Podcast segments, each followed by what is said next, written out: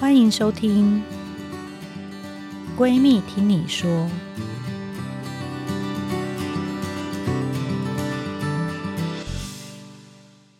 大家好，欢迎来到《闺蜜听你说》节目，我是你的二条线闺蜜陈金辉医师。这是一个长期关注女性心理健康的 Podcast，在下诊后呢，争取一些时间跟姐妹们聊心里话。不管是还在努力备孕，想从一条线到二条线的你。或者是一路上有许多心里话想说，又不知道找谁分享的闺蜜，我跟你在这边用一起最舒服的方式，迈向二条路上的酸甜苦辣。那我们今天很特别，这是我们节目的第一位政治人物，我们欢迎前立委，还有青埔教育基金会董事长张家俊。Hello，菁徽，各位听众朋友，大家好。为为什么我们有政治人物来呢？是因为 没算了，没算。对，闺蜜，闺蜜。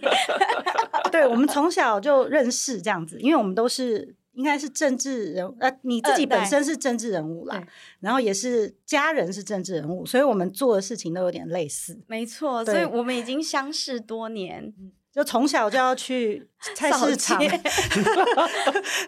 拜票，站在路口，对，生活形态很一样，然后可以体会当政治人物的家人的那种感觉。然后你自己也是。再来呢，他本身是试管婴儿的病人，对不对？呃、没错，我觉得陈金辉院长啊，他真的是一个非常好的医师，真的，我没有人心仁术，没有。但是在那个过程当中，我觉得他照顾到我的心理。然后照顾到我整个整个未来的就是求职的规划，我觉得他是非常细心用心的去建议我。那所以在那个过程当中，我觉得我自己是收获很多，而且也那个焦虑感等等啊，都就是。所以你在我手上好像两两次吧，两次，然后别人又做了。好几次，好像也还做了两次，但是都没有顺利。对结果最后居然是自然怀孕，是不是因为那个那一年没有选举之类的？真的，而且很妙的是，我觉得可能也是治疗的过程当中，因为女性荷尔蒙不断的补充，因为毕竟我也是高龄了。我我怀孕那一年，我记得好像已经四十一岁，快四十二岁了，嗯、所以就是我觉得你们的治疗是的确一定有帮助的。硬要讲，没有我我我个人是觉得他应该是就后来放很松了吧。而且其实我觉得很玄学的是，我那时候连续做了几次都没有成功。我我另外一位政治人物的闺蜜就带了我去看了一个紫微斗数，所以我这个小孩真是得来不易，众多闺蜜。你 po 在脸书好像。惊动全国，这样 很多人都想说啊，他怎么生了一个小孩？真的，大家都吓一跳说，说哇，怎么这么算是也是算高龄了，然后可以生一个小宝宝？他是等于是他就告诉我说，啊，你这几个月休息一下，好好看中医，然后你可能到呃年底十一月，你可能就会比较适合怀孕，那时候再做比较有可行这样子。哦、然后结果没想到，所以他本来叫你十一月再做一次试管，没错。就是那时候准备要再去挂号的时候，就突然发现怀孕了。所以呢，哦、玄学之所以玄是真的，我还是觉得是因为那个时候没有在选举，没在选举也有 差，真的真的。非选举年的确那种心情真的是对啊，谢谢你很多。他现在百忙之中还来上我们的节目，因为他现在每天几乎都是在浮选，对浮选的行程。你有觉得你最近的行程很影响到你的亲子关系，或是？夫妻关系吗？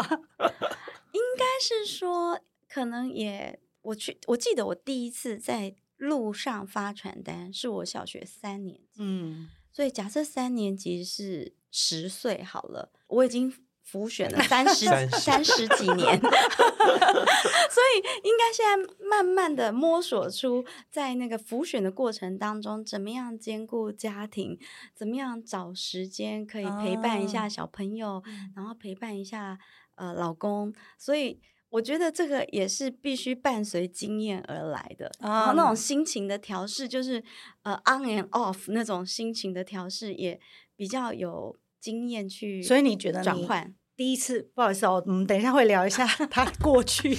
所以你觉得你第一次婚姻没有经营好，是因为那个时候你还没有调试成功吗？真的，我觉得可能那时候太年轻，就是太年轻，所以变成是在一个不管是心情上或者是时间上的一个转换跟规划都不够成熟。所以呢，我觉得我也很感谢我过去有过这样子的经验，我今天才可以。很幸福啊，很圆满。嗯，你第一次选上立委好像才二十几嘛？嗯，二十二十七岁吧。然后那个时候也结婚了嘛？对，算很早婚，因为政治女性政治人物通常都找不到对象。我那时候就是有有预谋的。我爸说：“哦，你哪被选举哦，你等下先结婚呐，先结婚。”对，没错，不然到时候很难嫁。真的，所以我也很感谢我上一段婚姻哦。就是给了我一个这么棒的孩子，嗯，就是我的大儿子，他今年已经十三岁哦，所以大儿子跟小女儿差了十二岁，十二岁，所以他们两个都是属虎的，我 们家两个。虎虎生风，对，所以真的是我觉得都是不断的在学习啊，所以有过一个这样子的经验之后，现在再一次结婚，然后在不管是经营家庭或者是在。辅选或工作的这个时间安排上哦，更有智慧。自己讲的，所以你的意思是说，你你觉得你第一次婚姻有点点失败，是因为当时你觉得真的有被工作影响吗？我觉得有诶、欸，一定是有，因为从早到晚都在外面奔波。然后能够给予家庭的时间相对比较少，然后也没有办法说呃温柔小意呀、啊、等等，在 家就是 在家咨询，非常的凶悍，所以真的是我我觉得这这一路走来筚路蓝缕，对啊，那因为大部分政治人物其实也会有点面子问题嘛，嗯、你那个时候可能从。早婚结婚，然后又当立法人，又生小孩，到你真的决定要离婚，你会不会觉得你是怎样下定决心的？啊、呃，基本上我是从小，我十二岁就住在英国，然后一直到二十三岁才回到台湾，所以我在英国成长，整个青少年时期就是在那边养成长大。那所以我觉得，其实婚姻并不是一个可以需要去绑住。一个人一辈子的事情，就是我大概到了，觉得说我应该祝福他，我应该祝福他，他应该找到更好的人，然后我也应该能够在寻求我的幸福的时候，其实我觉得我们那个时候说要离婚，就马上办了离婚。我们的 该不会对方也想了很久？这个我等你开口，这个我是不知道。但是其实，在因为我们云林是比较传统农业社会，对啊，一定是那种大家都劝你。对，所以所以我们完全没有再跟一下，对，就完全没有给大家劝的机会。我们办好了之后，你们不想跟长，不想先问过长辈，对，我们办好了之后才通知长辈。那其实我觉得在地方上的确是一个非常现代化的事情，就是，但是其实离婚之后，他也在找到伴侣，然后也过得非常甜蜜。我觉得两个人如果彼此相爱。然后到没有办法生活，或者是不爱了，应该是彼此要祝福对方都找到更好的对象。所以你们办完，然后去跟长辈报告，然后嘞被骂惨，被骂惨了，被骂惨啊。但是我觉得，就是行动会证明一切。就是其实他也过得更好，然后我也过得更好，然后小孩也长长成很好，心理也很健康。嗯。我觉得我们其实是用自己的行为在展现给我们整个。这个云林的地方看说 就是离婚，离婚也可以离得很很 文明、很和平。对对对，可以离得很和平，然后离得很文明。那当然，就是我觉得还是会对于孩子的教育啊等等，呃，价值观等等，一定会有一定的讨论，甚至不一定有共识。可是我觉得在彼此尊重上，我们大家都。做得很好，就是我尊重他，他也尊重我，那也彼此祝福这样子。对，我们今天会花蛮多时间讨论这个，是因为呃，很多我们做人工生殖的个案嘛，也常常都是呃离离过婚的，有二婚的，那他可能第一段蛮顺利有小孩，但第二段生不出来，或者是说他现在准备要离婚，或是他刚离婚，所以他就会开始想冻卵。没错，对，就是为了他可能下一下一段婚姻这样子，所以。很多东西其实我觉得很多我们可以跟张家俊学习的地方，是因为我小的时候，对，因为我觉得我的身边还有，比如说我小时候的经验，我没有觉得离婚，大部分的人还是朋友。你你们是朋友吗？呃，应该说是呃，养育孩子的 哦，就是所以你们 partner 只会讨论小孩的事情，对对，养育孩子的 partner。哦我觉得这样子是还蛮健康的，像是交班吗？因为我们也不，我们也对，我们也不能，也不想让对方的伴侣造成任何的压力，所以就完全、嗯、完全就是只针对孩子。我觉得这也是蛮好的。当然，有一些人也许可以变成很好的朋友或者是亲人，那也不一定。我觉得这个 比较少吧，变成死敌的比较多吧。因为我觉得我自己。因为我父母亲也是离婚，嗯，那个时候其实我父母亲的离婚也是我鼓励他们的。他们分居多年，嗯，然后我就跟他们说，其实这人生是很短的，希望他们都可以彼此找到更更好的另一半，然后更幸福，然后去好好享受那个幸福。然后我们作为子女的都是很支持他们，然后结果现在就是这样，所以。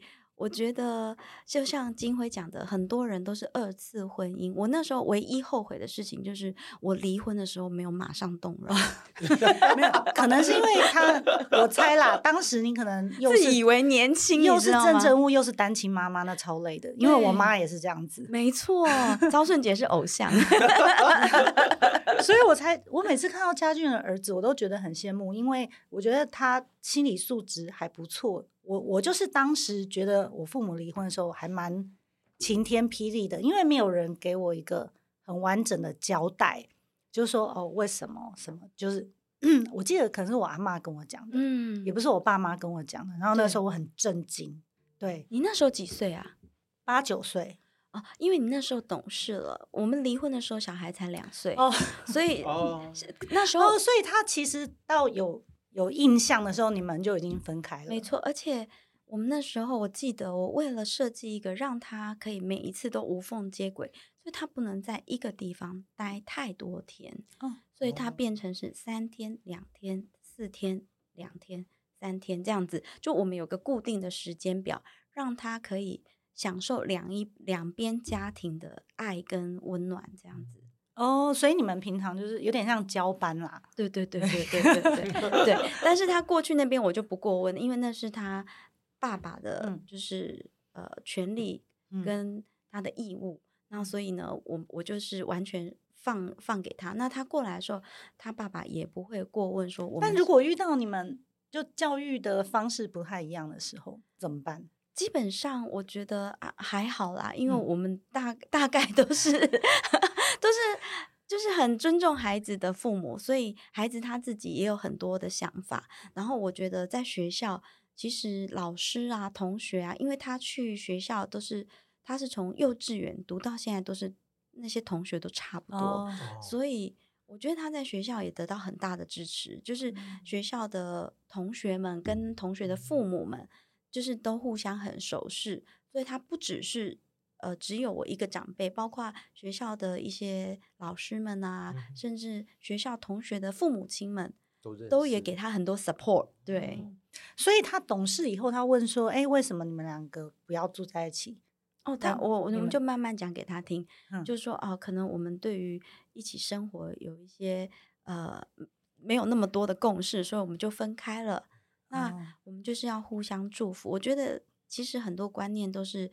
讲清楚给小朋友听，其实他懵懵懂懂，他还是懂的，而且他会知道你讲给他的东西是正能量还是负能量。就是也许他不理解那个内容，但是他会去 pick up 你的那个 vibe，就是说，哎，你讲这件事情是一个开心的还是不开心的？那他会比如说要求在什么场合，希望你们两个同时都到吗？不会，其实。其实我觉得他还蛮蛮适应这样子的一个生活。嗯、那当然，他越来越大，我觉得我我跟我的前夫都在面临他现在是一个青少年的一个状态，嗯、就是他更多的时间想要独处，他更多的时间想要跟他的朋友去相处，那变成就是我可能就是变成要退后一步，嗯，给他一点空间，给他一点时间，然后就是扮演着一个比较像是关心。对，我儿子是不给我看他的小日记的，你可以看吗？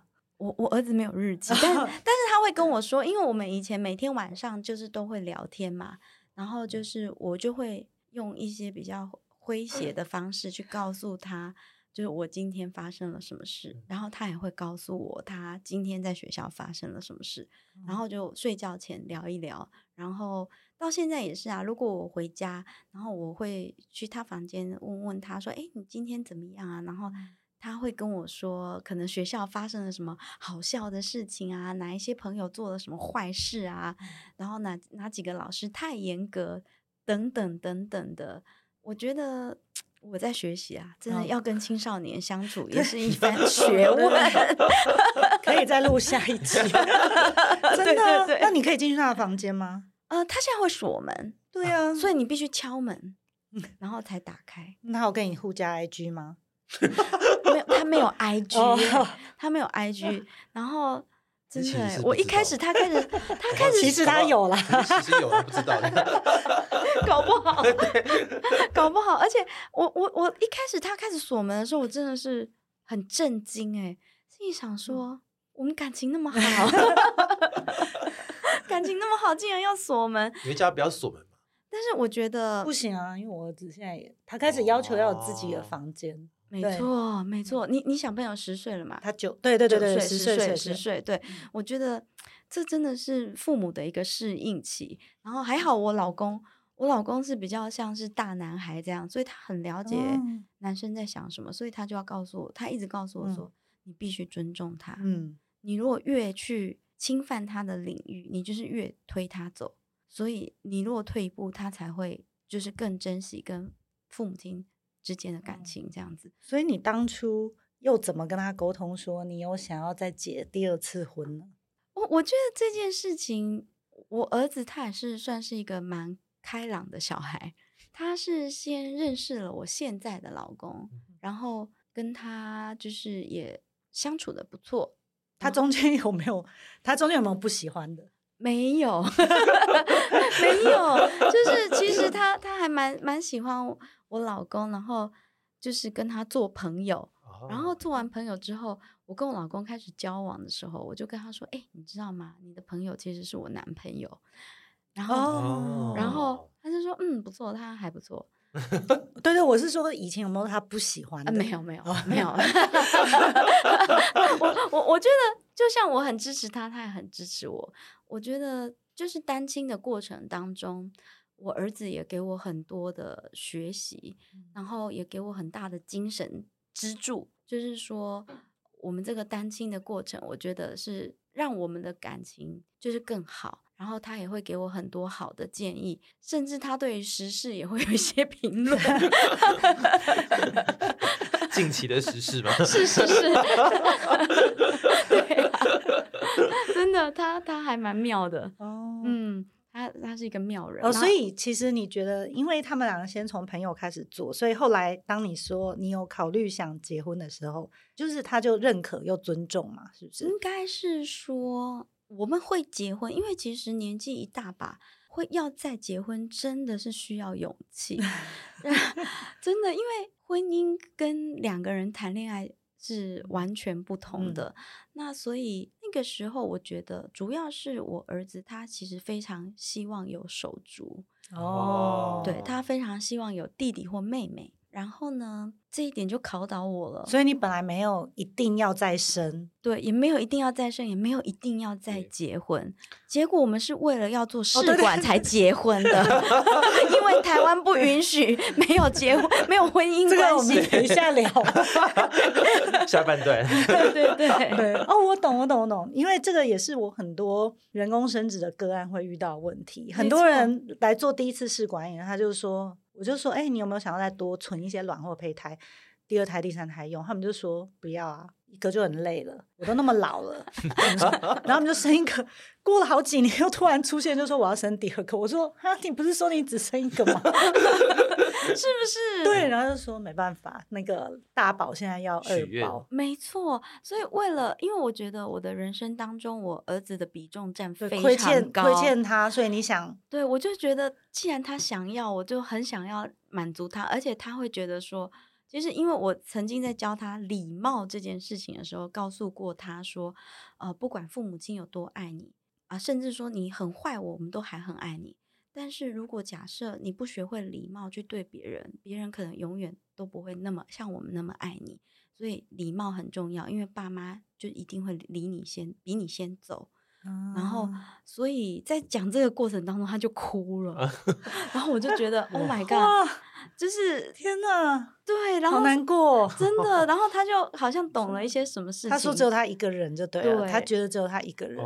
对，然后所以我就觉得说，既然他提出希希望有弟弟或妹妹，嗯、那我既然有一个好的对象，嗯、我是不是应该来做这件事情？所以，我跟我老公是因为想要做试管才去登记结婚的。是一个选民服务的概念。我我懂你儿子的心情呢，因为每个人也是问我说，我看你也没有那么喜欢小孩，怎么这么多？然后，因为我小时候也蛮孤单的，嗯，对，只有一个人真的是蛮寂寞的。嗯会吧？对，会真的真的。所以我就想说啊，那就多省一点好了。那我觉得你好有勇气哦！你每次碰你小孩，我都一定忍不住去按赞，你知道吗？三太子出巡。我常常在家里，我都很想戴那个降噪耳机。如果可以跟航空公司买的话，三个应该没用吧？太大声了。而且三个都是男生。其实你应该生一个女生。啊。要努力一些。他有啊，他有，有有有，我还有很多洞玩。对，所以呃，当你在做这个试管的过程，其实是为了小孩。那你先生怎么那么配合你？因为他也年纪大了，他也没有小孩，他不排斥有一个小孩。对对对对对。所以你们当时讨论说啊，我们来做试管，你会问他说：“可是你这样子会不会对他们的爱有差别呢？”不会吧？我没想过，我是不是他们已经他们已经之前先当朋友，当当一阵子。嗯，我觉得他们都让我没有后顾之忧，所以我曾经这个我不知道讲出来会不会太劲爆。其实一开始我们没有考虑结婚，我只是觉得说，那这样子不如就他提供精子，然后我们还是可以做一个小孩。哦，我懂，我懂，我懂。对对，但是台湾不允许。假使可以自然怀孕的话，你也可以。就再当一次单亲妈妈，呃，对，哦，对对对，但是因为自然没有成功，没有办法怀孕，对，然后所以就逼不得已，就为了就是要结婚，甚至我们想说也不一定要结婚，我们可以在美国做，可是结果那时候就开始疫情，美国所有的那个去不了啊，全部的那个生育中心全部都 close down，然后就。这是命运的安排，就逼着我们一定要去结婚。我记得我去咨询金辉的时候，我还没有结婚。哦，对，我也觉得好像是取卵取卵前才结婚。对对，所以所以我们纯粹是有一个功能性。对，但那个时候我不知道是为了这个生小孩啦。对对对对对。但是他的确是一个非常细心的好医师。我不是要帮他广告，因为帮他广告其实，但是我没有成功哦。也非常谢谢张家俊百忙之中来我们的节目，谢谢金辉邀请我。我们也预祝他今年辅选都非常的顺利。最后呢，大家有什么问题都可以再留言给我，我也会请他有空的时候呢再来帮我们录下一集。最后，请大家要。订阅关注闺蜜听你说 Podcast，也欢迎到各大平台收听。还有二条线闺蜜陈金威医师粉丝专业，还有你的啊、我的是张家俊粉丝团，欢迎大家来按赞。还有 YouTube 频道“闺蜜听你说”，所以大家有什么心里话都可以透过匿名的闺蜜树洞留言给我，或是上我的粉砖讯息给我。我们未来都会不定期的邀请曾经有参加过这样子试管婴儿疗程的名人做经验分享，还有专业的心理师解答大家的疑问。那我们就下次见喽，谢谢，拜拜。拜拜。